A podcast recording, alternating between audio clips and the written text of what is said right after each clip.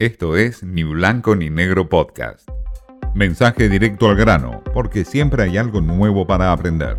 Con Martín y Natale. La Argentina reafirma su compromiso con la Convención Marco de las Naciones Unidas sobre el Cambio Climático y su Acuerdo de París y adopta la lucha contra el cambio climático como política de Estado. Elevamos nuestra contribución determinada nacional un 27% respecto a la del 2016. Presentamos como parte de nuestros compromisos una segunda comunicación de adaptación con metas y alineamientos y necesidades para abordar esa agenda. Asumimos el compromiso de favorecer la inversión y el desarrollo de encadenamientos productivos nacionales para avanzar con una matriz energética inclusiva, estable, soberana, sostenible y federal. Hay imágenes, fotos o gestos que a veces es preferible esconder. Es lo que hizo Alberto Fernández en su reciente gira por Europa. Fotos o gestos, por ejemplo, las de Roma, en la cumbre del G20, donde la titular del Fondo Monetario Internacional, Cristalina Georgieva, le pidió un plan económico a Alberto Fernández en medio de las negociaciones por la deuda.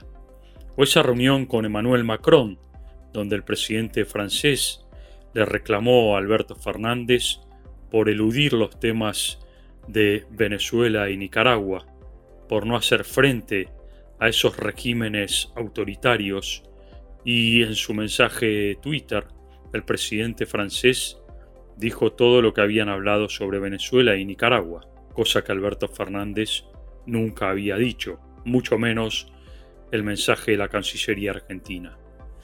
En Glasgow, en la cumbre de cambio climático, también Alberto Fernández escondió algunas fotos. Por ejemplo, nunca mostró el proyecto de ley que fomenta las inversiones en hidrocarburos o la baja a los porcentajes de biodiesel, dos temas que van en contra claramente del acuerdo de cambio climático. Hubo idas y vueltas en el apoyo de la Argentina al documento final de cambio climático sobre el tema de deforestación. Claro, en la comitiva argentina dijeron que en ese momento no podían firmar el documento porque estaban todos ocupados con el discurso de Alberto Fernández o que el documento no era vinculante. Fotos que no quisieron mostrar. Tampoco quisieron mostrar la foto de el encuentro de Biden que no fue, es decir, el verdadero encuentro, la reunión bilateral que nunca se pudo lograr. El embajador argentino en Washington, Jorge Argüello, solo pudo rasguñar apenas una foto de compromiso de Biden con un Alberto Fernández que balbuceaba un inglés imperceptible. Bueno, esa reunión bilateral tampoco existió, esa foto nunca llegó. Tampoco se quiso mostrar en estas fotos de la cumbre europea, de la empresa australiana Fortescue, donde prometió 8.400 millones de dólares de inversión en la Argentina.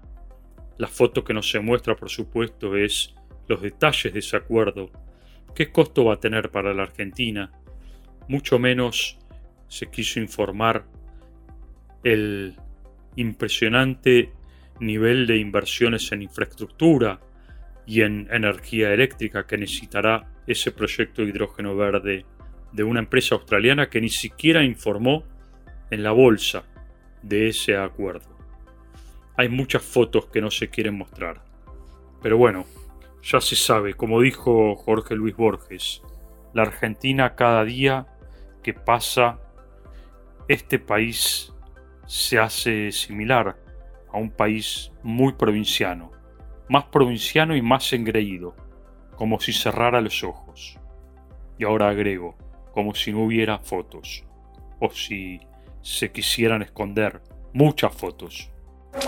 Esto fue Ni Blanco ni Negro Podcast.